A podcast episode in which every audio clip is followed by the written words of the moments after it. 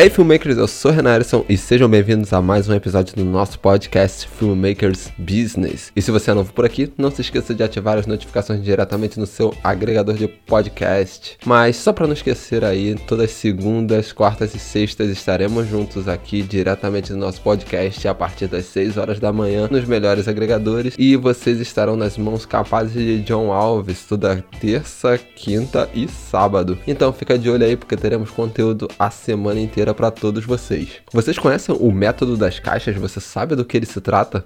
Bom, pessoal, o método das caixas basicamente é uma forma organizacional de dinheiro, onde você consegue ali criar uma estrutura onde seus pagamentos são organizados de acordo com as suas finanças. Ou seja, você consegue ter um controle melhor do seu custo de vida e assim conseguir separar uma certa porcentagem para emergências ou até mesmo para investimentos. Então, segue uma estrutura básica do método das caixas, onde você vai conseguir ter um norte de como organizar melhor esse investimento aí. Então vamos lá, pessoal. Não precisa ser necessariamente caixas, só para poder constar, elas podem ser envelopes, pode ser contas no banco ou até mesmo pode ser uma organização de planilha. Mas você deve pensar que, por exemplo, 70% da sua renda líquida ela é usada para as despesas, enquanto 20% é usado para reserva de emergência e 10% é usado para investimentos. Nesses 70%, né, na renda líquida, você teria que utilizá-la para suas despesas, ou seja,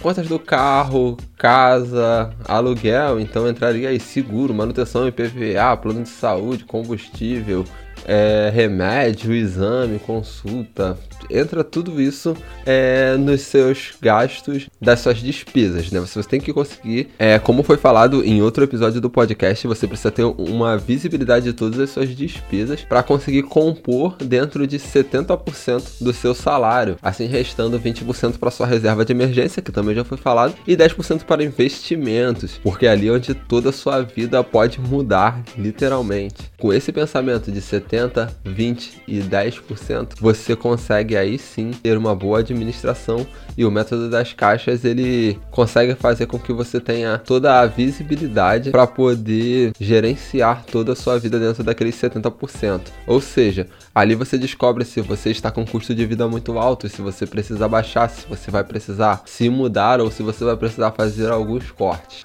Vale lembrar também, galera, que dentro desses 70% é onde você deve tirar o seu dinheiro para diversão. Ou seja, existem pessoas que botam até uma porcentagem desse salário já específica para diversão, para que elas possam poder gerenciar melhor essa grana. Então também fica a dica que talvez valha a pena tirar desses 70%, então talvez botar seu custo de vida entre 60% e 55%, para que você tenha aí seus 10 a 15% do seu salário destinados à diversão que você vai ter aí durante seu mês.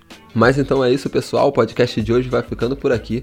Não se esqueça de organizar suas finanças e criar o seu próprio método das caixas para que você possa ter a sua liberdade financeira. Eu sou Renan Ellison e esse é o nosso podcast Filmmakers Business e nos vemos no próximo episódio. E se você se sentir à vontade, pode me marcar no Instagram Renan Ellison, que com certeza eu irei repostar todas as pessoas que me marcarem. Nos vemos no próximo episódio e tchau, tchau.